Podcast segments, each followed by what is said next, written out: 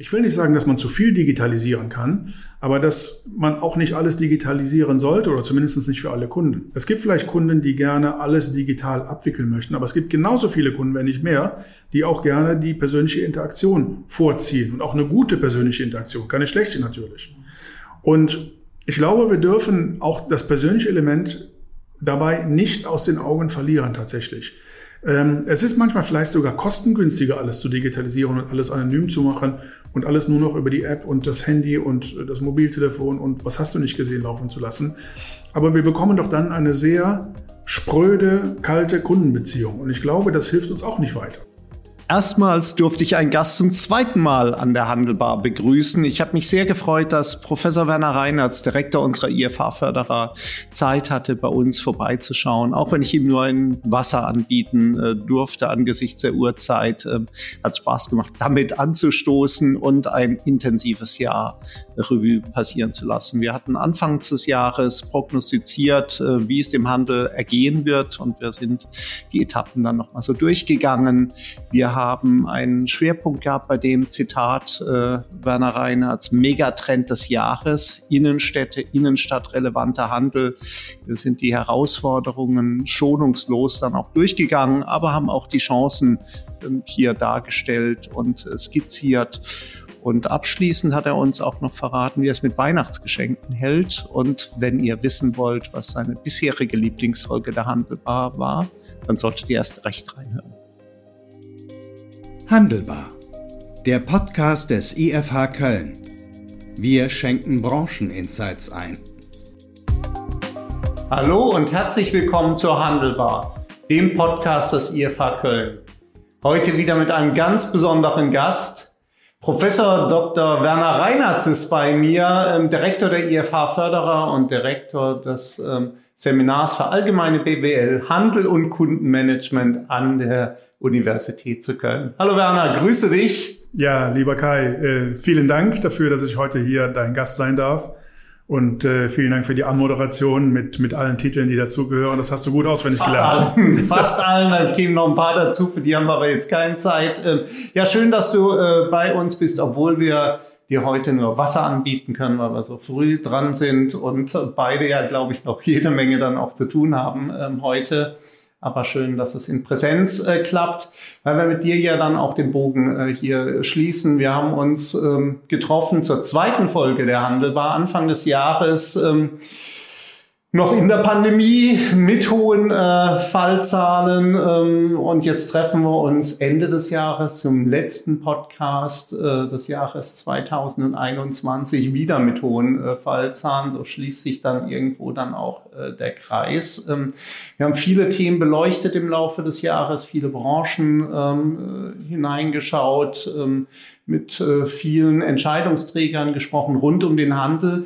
Ähm, Du hast ja auch wenig Zeit, aber vielleicht hast du ja auch die eine oder andere Folge mal reingehört, zumindestens äh, der Handelbar. Ähm, hast du so eine Lieblingsfolge oder hast du überhaupt reingehört? Fragen wir mal so. Absolut. Äh, ich habe sie nicht alle gehört, aber ich habe etliche davon gehört. Erstmal vielen Dank für dein äh, Kölschglas mit Wasser hier. Äh, man sagt ja so schön hier in Köln, das Wasser von Köln ist Jod.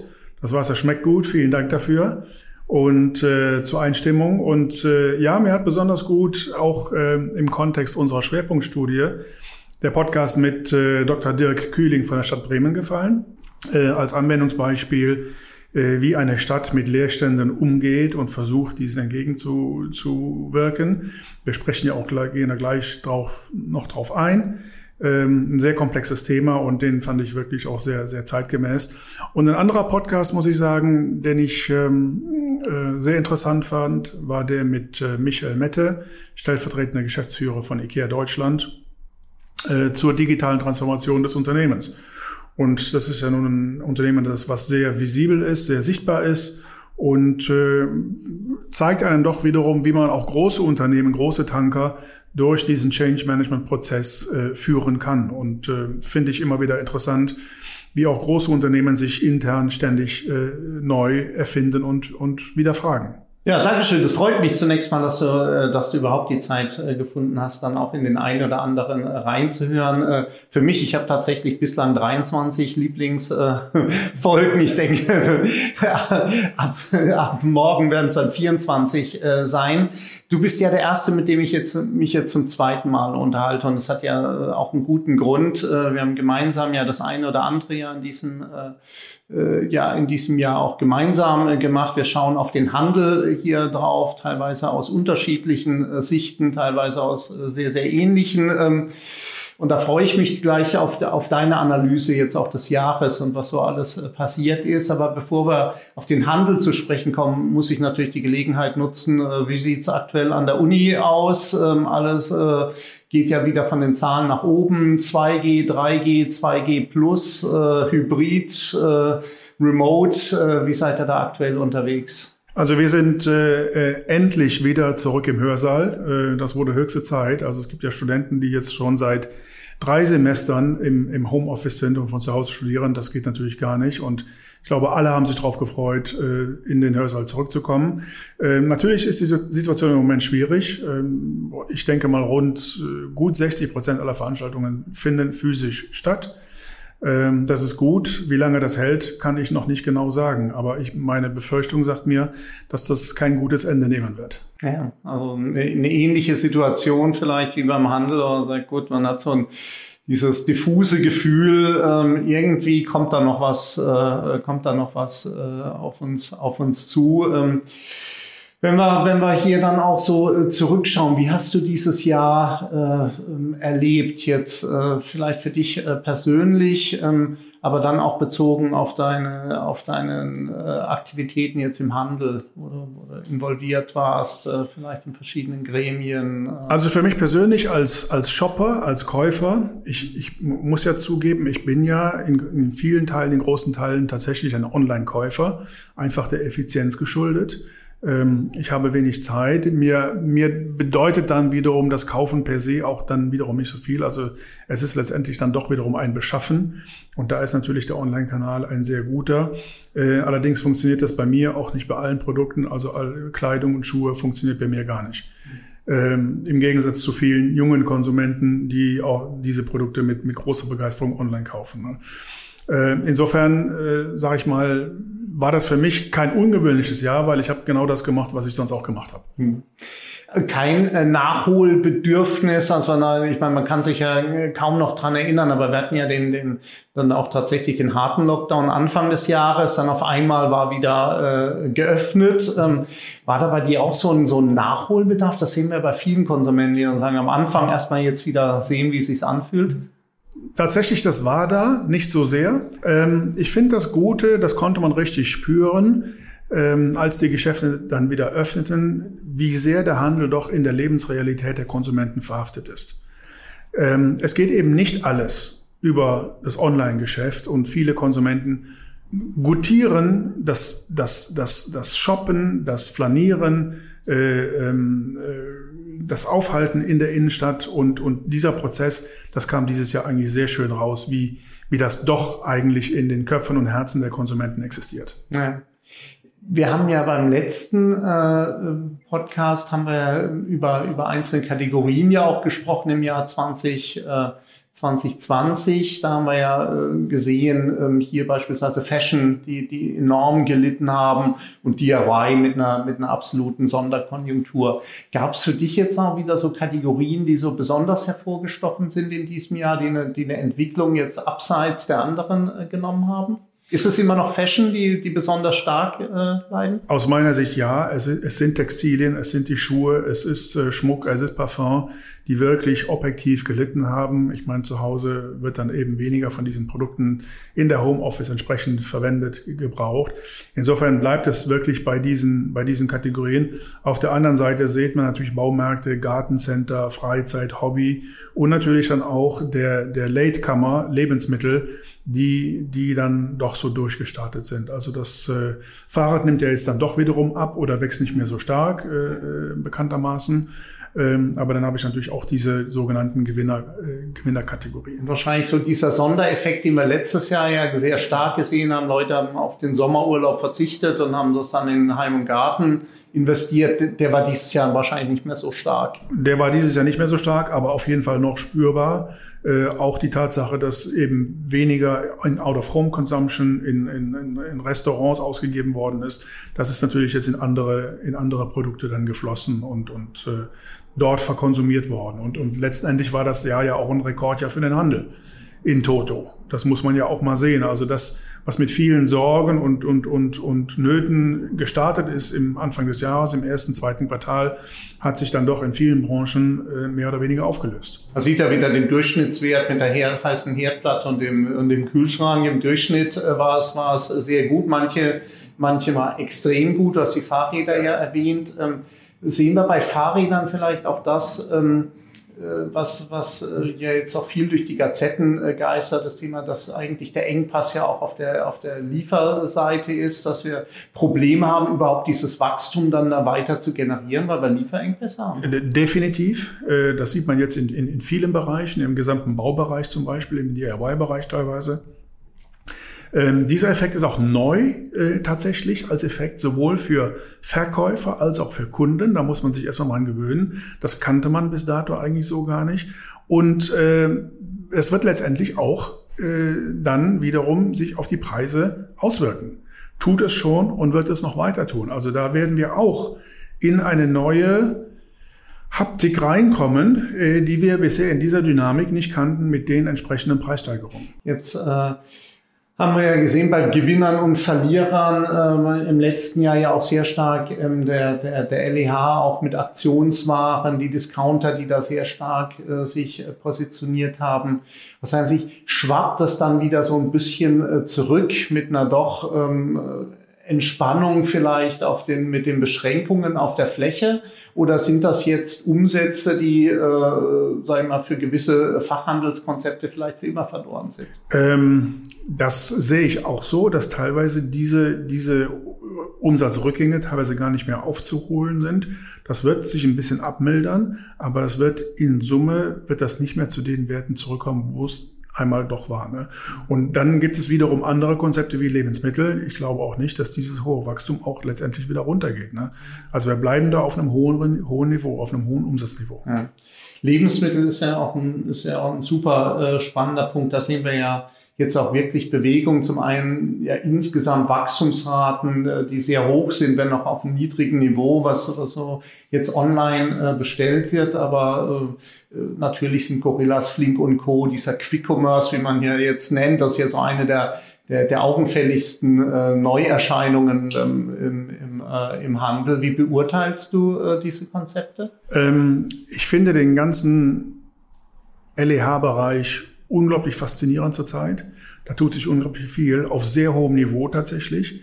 Also wir haben hier auch im internationalen Vergleich einen hochqualitativen stationären LEH, der, der sehr kompetitiv ist, äh, sehr äh, kontemporär, aktuell, Kundenwünsche wirklich sehr gut bedient und zwar sowohl von den Supermärkten als auch von den Discountern, die sich ständig noch weiterentwickeln. Also da ist, ist es wirklich äh, Wettbewerb auf sehr hohem Niveau, äh, auch gerade im internationalen Bereich, Vergleich.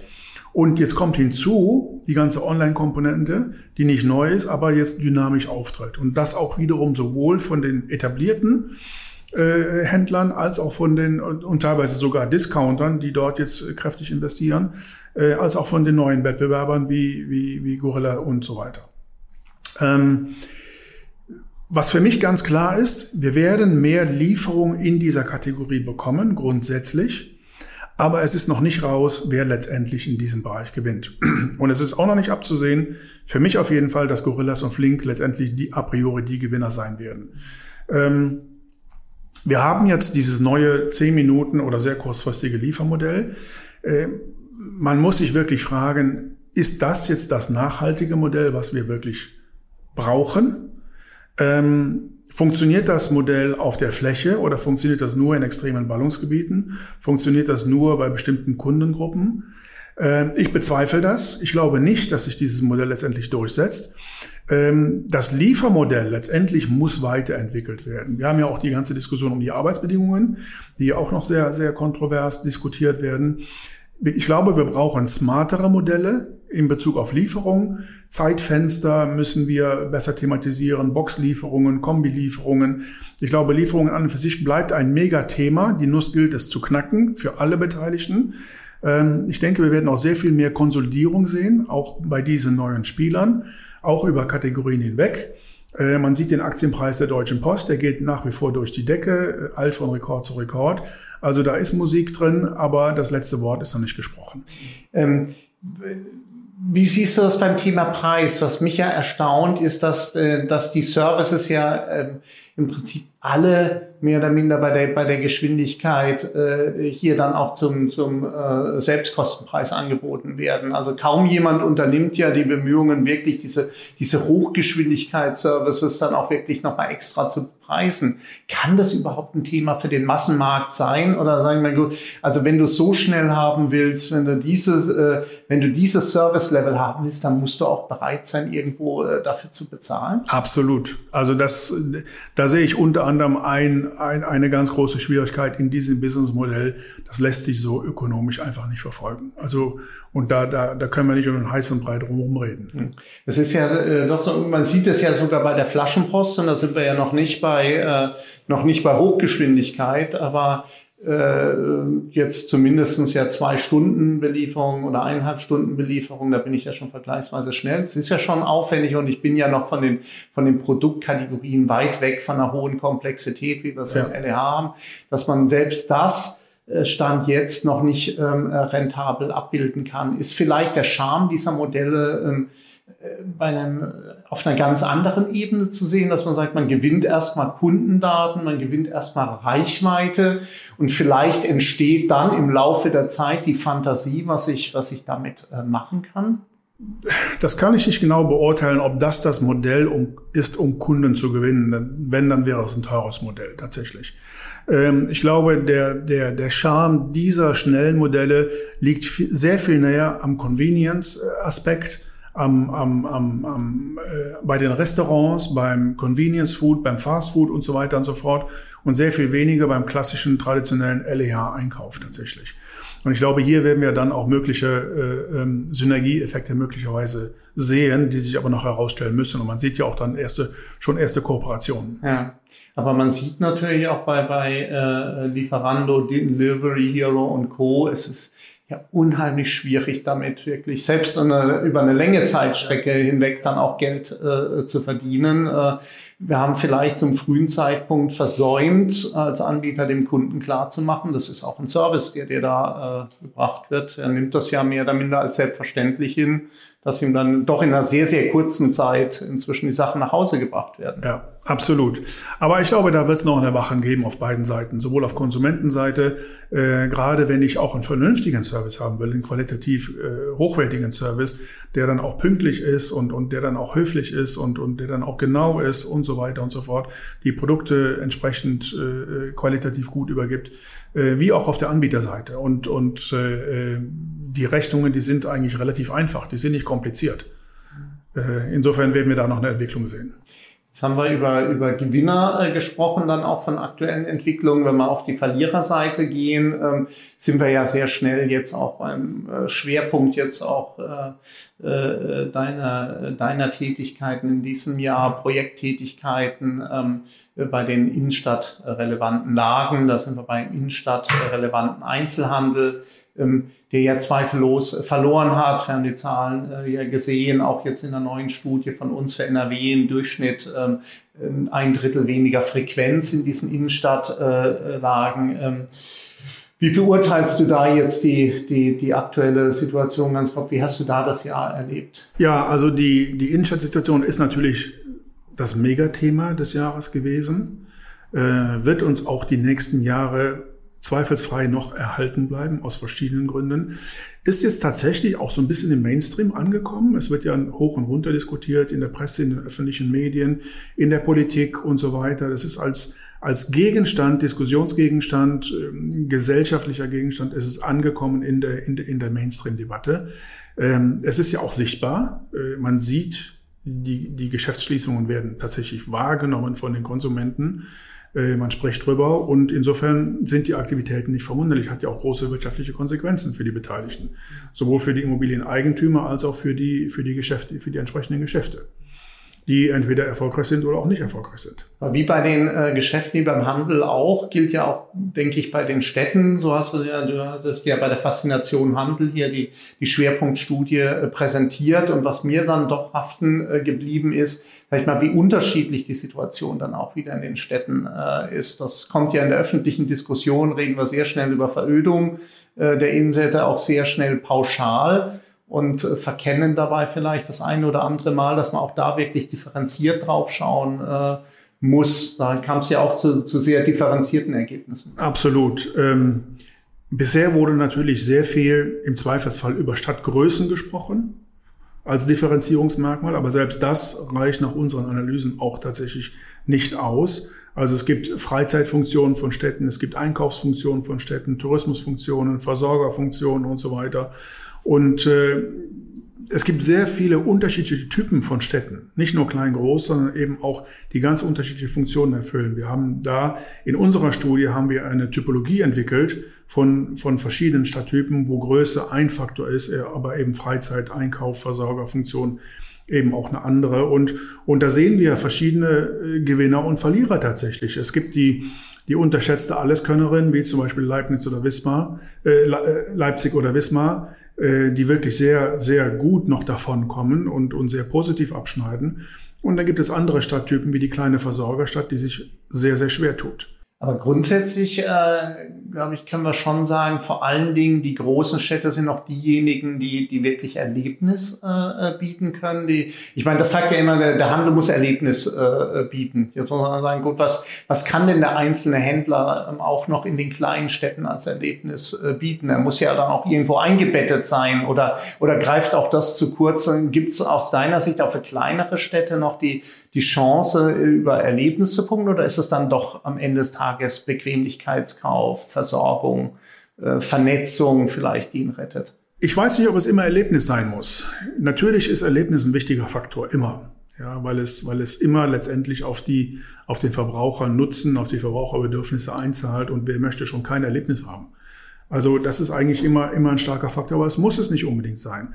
Und, und was wir tatsächlich sehen, ist, dass die, grundsätzlich die Attraktivität der Städte tatsächlich zunimmt im Mittel und dass sie für kleinere Städte stärker zunimmt als für größere Städte. Und, und ein Punkt dahinter, äh, den wir sehen, ist die Tatsache, dass das Internet der große Gleichmacher ist. Ich kann tatsächlich heute, egal wo ich wohne, auf, in der Stadt oder auf dem Land, mir die Produkte, die ich brauche, tatsächlich im Internet besorgen und, und dann muss ich eben als Stadt mit anderen Sachen als mit Versorgung punkten. Und, und insofern äh, verlieren da größere Städte tatsächlich, weil Verbraucher sich die Sachen, die sie brauchen, sowieso dann im Internet entsprechend bestellen.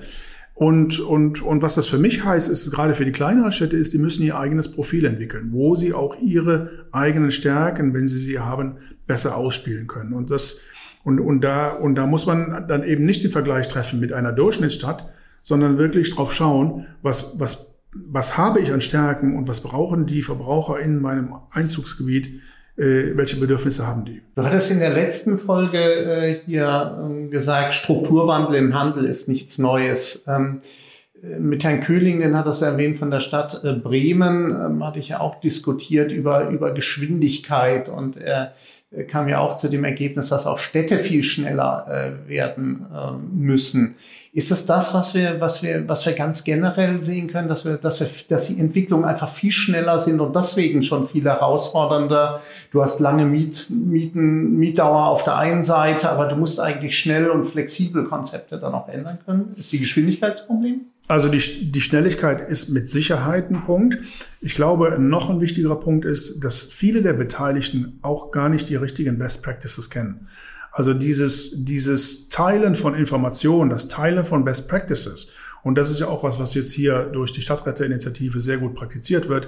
Ich glaube, das ist ein ganz wichtiger Punkt, dass viele Protagonisten in der einzelnen Stadt gar nicht das Know-how haben, um eine Stadt entsprechend vorzubereiten, zu analysieren und, und für den auf den, in, in, die nächste Stufe hineinzuheben. Und dass das äh, Teilen von Informationen, von Best Practices da ein ganz wichtiger Punkt ist. Jetzt ist man ja auch bei einem äh, Diskutieren, wie sieht Handel der Zukunft gerade in Innenstädten aus, dass man schnell äh, bei, äh, ja, er muss vernetzter, äh, vernetzter werden. Wenn man dann weiter diskutiert, sind wir ja dann auch wieder sehr schnell bei, bei Konzepten, ja schon, schon ziemlich alt sind. Ich sage mal, Verknüpfung mit, mit Gastronomie und, und Events ist ja nun auch äh, lange, äh, lange auch äh, praktiziert. Geht es da aus deiner Sicht äh, darum, grundsätzlich immer neue, wirklich ganz neue Wege zu gehen, innovative Wege zu gehen? Oder geht es an der einen oder anderen Stelle zumindest auch darum, das halt auch in einer anderen Qualität äh, zu zelebrieren, als man es vorher gesehen hat, eine höhere Exzellenz reinzukriegen? Absolut. Letzterer Punkt finde ich ganz wichtig. Also man kann sich nicht ständig neu erfinden. Das geht gar nicht. Und gerade bei diesen komplexen ähm, Themen wie, wie Innenstädte, wo so viele unterschiedliche Protagonisten dabei sind, das, das geht überhaupt nicht, auch mit dieser Fristigkeit und mit den Investitionszyklen. Äh, aber es braucht eine Exzellenz in der, in der, in der Execution, in der Ausführung. Und das sehe ich ganz deutlich. Also hier äh, äh in Köln äh, kann ich das für mich sagen, hier bei, bei, bei Segmüller. Ähm, habe ich äh, gemerkt, dass allein schon, wenn du den Leuten natürlich in der, in der Cafeteria das Essen an den Tisch bringst, ähm, hast du natürlich auf einmal eine ganz andere Qualität, eine ganz andere Begehrlichkeit. Da waren sie vor der Pandemie ja dann auch immer, äh, immer großer Andrang. Äh, wenn du den Leuten nicht nur zum vernünftigen Preis die Sachen äh, dann auch äh, bietest, sondern auch tatsächlich drumrum das Ambiente stimmt und der Service stimmt, hast du eine ganz andere Begehrlichkeit. Ja, ja. Ist das so ein, ein äh, Weg, äh, den man ja sonst auch immer gerne sehr pauschal äh, als, als Heilsbringer äh, postuliert, äh, ist ja das Thema Digitalisierung. Na gut, wir müssen ja alles äh, inzwischen Digitalisierung und ich glaube, wir sind uns schnell einig Du kannst es ja noch besser beurteilen mit deinem internationalen äh, Background. Ähm, in Deutschland gibt es auch eine ganze Menge zu tun an äh, vielen verschiedenen äh, Stellen. Ähm, aber ist es nicht so, dass, dass es ähm, häufiger auch so ist, diese, diese Sachen sind, sind wichtig, die muss ich machen, aber sie sind Hygienefaktoren. Ich muss viel stärker vom Kunden her dann auch denken, was ist eigentlich mein Kern, was sind die Mehrwerte, die ich auch als Händler äh, hier, hier biete? Ähm, ja, also natürlich, ich will jetzt nicht unbedingt meckern oder in, in, in, in die gleiche Kerbe schlagen. Man kann natürlich immer sagen, es geht zu langsam, was die Digitalisierung angeht. Die Qualität ist nicht hoch genug und so weiter und so fort. Es ist nicht umfassend genug und so weiter.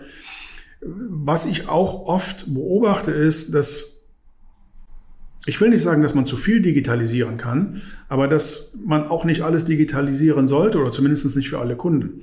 Es gibt vielleicht Kunden, die gerne alles digital abwickeln möchten, aber es gibt genauso viele Kunden, wenn nicht mehr, die auch gerne die persönliche Interaktion vorziehen und auch eine gute persönliche Interaktion, keine schlechte natürlich. Und ich glaube, wir dürfen auch das persönliche Element dabei nicht aus den Augen verlieren tatsächlich. Ähm, es ist manchmal vielleicht sogar kostengünstiger, alles zu digitalisieren und alles anonym zu machen und alles nur noch über die App und das Handy und das Mobiltelefon und was hast du nicht gesehen laufen zu lassen. Aber wir bekommen doch dann eine sehr spröde, kalte Kundenbeziehung. Und ich glaube, das hilft uns auch nicht weiter.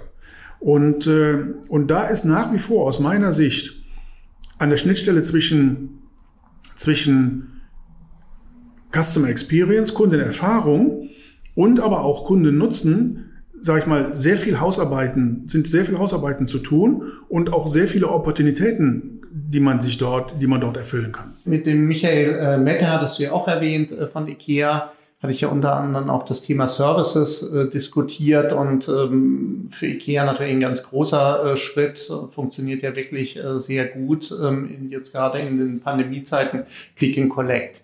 Ist das nicht so, äh, dass, dass das einfach ein Service ist, den wird zukünftig jeder Konsument irgendwo voraussetzen, dass du den bieten kannst als Händler. Also wenn du dich positionieren kannst, dann nicht darüber, dass du den Service überhaupt anbietest, sondern dann maximal über die Exzellenz. Aber äh, viel wichtiger ist es, an, an der Marke dann auch zu arbeiten und zu sagen, gut, gib den Leuten einen Grund, warum sollten sie denn hinkommen über Produkt, über Service, über Person. Ja, ja.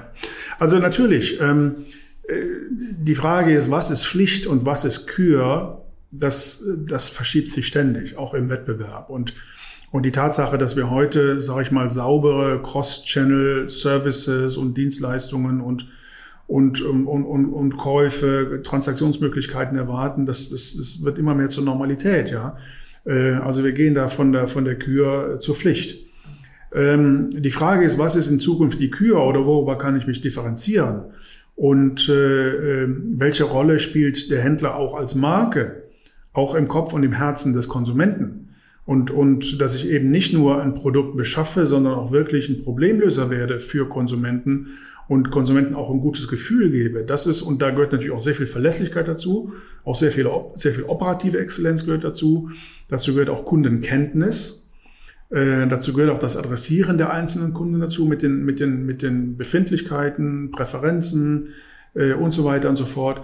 Ich glaube, da kommen wir sehr viel näher an die Kür dran und da kommen wir auch sehr viel näher an die, an, an Kundenloyalität und Kundenzufriedenheit ran wo dann ein Kunde sagt, das ist mein Händler. Und, äh, und, und ich denke, das muss der Standard sein. Aber ist es äh, nicht auch so, ähm, dass das tatsächlich immer mehr Pflicht, ähm, um in deinen Worten zu bleiben, jetzt auf den, auf den Händler zukommt?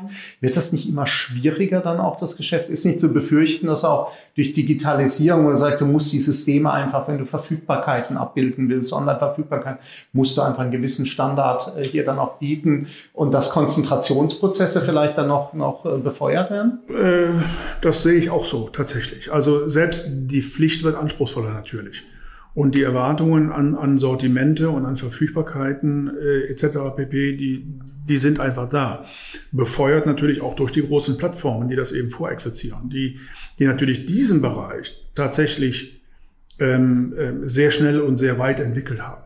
Und daran werden sich natürlich andere dann zum Teil äh, messen lassen müssen. Auf der anderen äh, Seite könnte man sagen, vielleicht ist es für die, für die ganz Kleinen ja auch wieder eine Chance, ähm, in, in, dem, in dem Wettbewerb sich zu positionieren über die Persönlichkeit. Du hast äh, gesagt, Persönlichkeit ähm, auf, der, auf der Fläche.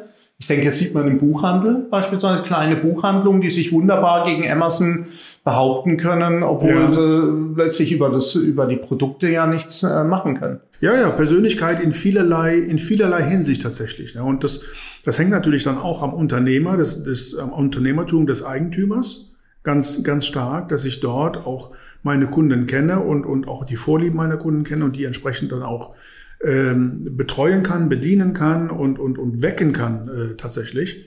Ähm, ja, auf jeden Fall. Also das, äh, da muss ich mir meine Nische suchen und, und, und die pflegen. Ähm, auf der anderen Seite, Buchhandel ist ein schönes Beispiel. Äh, daran sieht man auch, dass viele Konsumenten, Konsumenten heute den reinen Onlinehandel auch durchaus kritisch betrachten. Und, und, und mittlerweile, äh, wo es mittlerweile auch im, im, im Kopf des Konsumenten angekommen ist, dass es eben auch zwei Seiten braucht. Kunden und Anbieter, die eben auch einen anderen Weg gehen möchten. Also ist äh ist aus deiner Sicht dann eben auch vielleicht ein Stück, äh, gerade bei dem Social Media Gedanken, wo wir sehen, jetzt äh, in diesem Jahr ja relativ stark, haben wir auch in der Studie äh, gesehen vom, vom ECC, äh, beispielsweise TikTok ja dann auch aufgekommen. Also Formate, die ja sehr persönlich sind, die gar keinen so großen technischen Aufwand äh, bedingen, sondern wo es darum geht, nah an den, an den Kunden dran zu sein. Ist das nicht auch wieder eine Chance, sage ich mal, für die, für die, für die Kleinhändler, die sagen, das kann ich ja vielleicht viel besser spielen, als, als ähm, Einzelhändler jetzt mit meiner äh, Filiale, als jetzt ein großer Filialist, der, der da viel unpersönlicher agiert? Möglicherweise.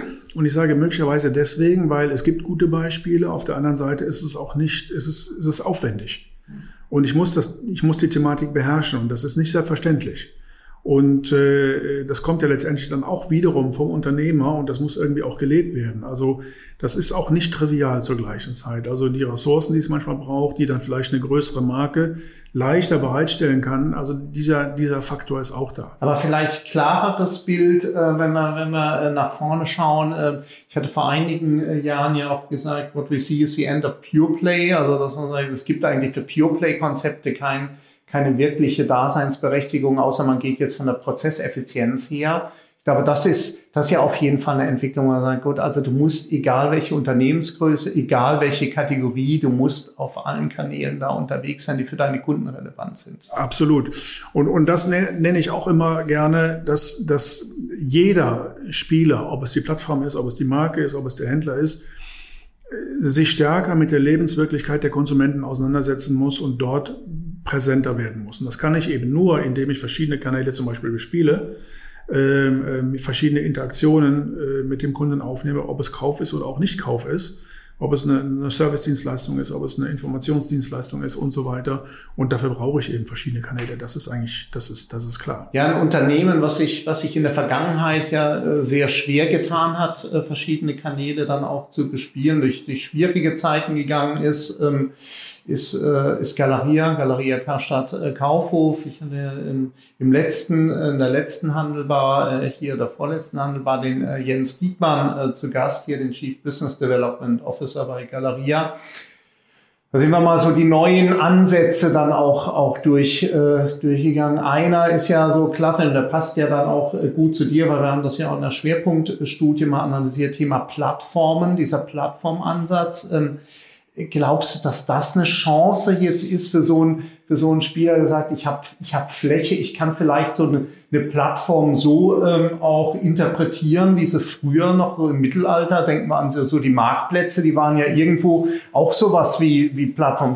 Analog, da fehlte natürlich so dieser Netzwerkeffekt, die Möglichkeit so so zu skalieren durch das Digitale, aber irgendwo war das ja auch schon Plattform. Ist da eine Chance? Ähm, interessante Frage. Also wir wissen ja heute, dass der Plattformansatz per se funktioniert und Mehrwert für den Kunden schafft. Ähm, tatsächlich am meisten Mehrwert für den Kunden schafft. Und das, das stellt sich nicht in Frage. Die Frage stellt sich nur, ist Kaufhof, ist Galeria Kaufhof ein guter Kandidat, um eine Plattform zu implementieren und vor allen Dingen jetzt zu implementieren. Und wir wissen genauso, dass im Plattformgeschäft wir eine stärkere Konzentration haben. Ähm, welche Expertise und welche Ressourcen hat denn Galeria Kaufhof, um diesen Plattformgedanken zu implementieren?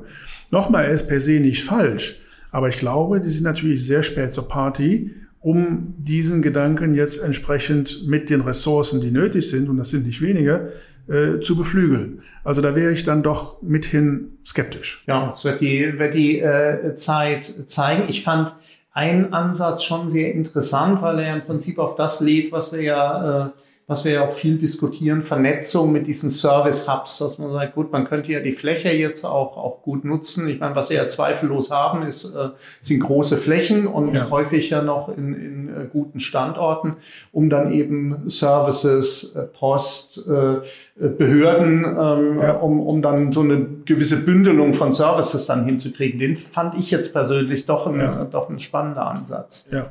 ja, ja, das ist ja auch das, was ich vorhin erwähnte, gerade auch im, im Liefergeschäft Geschäft, dass ich dort teilweise bündeln muss und, und neue, innovative, und ich bin überzeugt, da werden wir noch viele innovative Gedanken sehen. Also das, das, die, die Story ist noch nicht zu Ende, die, der, der Weg ist noch nicht zu Ende, da werden wir viele innovative Sachen sehen. Und vielleicht ist das auch äh, der Weg dann von Galeria Kaufhof aus der Misere rauszukommen, um über diese Flächen, über die Zentralität, über Services entsprechend dann zu punkten. Ja, eins ist, glaube ich, klar, eine, eine große Kraftanstrengung, die da, die da äh, mhm. nötig, äh, äh, nötig ist. Du hast es eben schon eigentlich mal mit, mit äh, Lieferungen, wir haben es mehrfach äh, diskutiert. Man muss es einfach jetzt fragen, auch äh, mit, mit Blick auch auf das, auf das Weihnachtsgeschäft, das Thema Lieferengpässe. Wir sehen ja zunehmend, wir beschäftigen uns ja beide eher mit Marketing- und Vertriebsthemen, aber wir sehen ja, es schlägt ja zunehmend äh, durch, eben bei Kunden, die auf einmal 13 Monate auf ein, auf ein Auto warten, die auf einmal, so wie bei uns, warten, dass die Fahrstühle mal wieder in Betrieb äh, gesetzt werden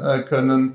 Die warten auch bei uns auf Notebooks etc. Also man, man merkt das ja jetzt immer selber, immer stärker selber. Ähm, wie, wie dramatisch, glaubst du, werden diese Auswirkungen noch, noch sein? Sein, wenn wir uns die nächsten Monate anschauen? Die werden uns auf jeden Fall noch weiter begleiten. Die werden uns für ganz 2022 auf jeden Fall noch begleiten. Ähm, die ganze Thematik Computerships, und die sind ja leider, in Anführungsstrichen, ja nun mittlerweile fast überall. In manchen Produkten mehr, in manchen Produkten weniger. Also alles, was mit Elektronik zu tun hat, da werden wir signifikante Auswirkungen sehen. Aber eben auch andere Produktbereiche teilweise, äh, ob das jetzt äh, Aluminium, Metalle und so weiter sind, die ja dann irgendwo verbaut werden ähm, gibt es sehr viele Engpässe. Also das wird uns für das ganze nächste Jahr noch begleiten. Und letztendlich zeigt es ja auch wiederum, natürlich ist vieles auch Covid induziert.